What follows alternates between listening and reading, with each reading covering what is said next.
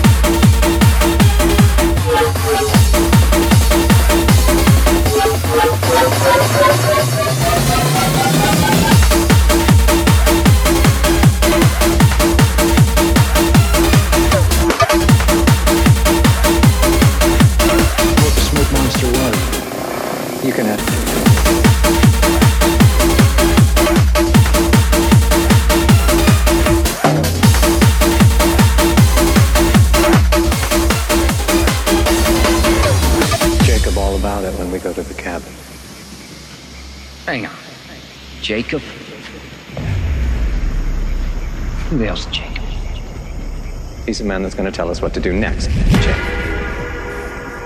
You know what? I'm done with all this. Never should have followed you whackers in the first place. I'm going back to the beach and clearing the kid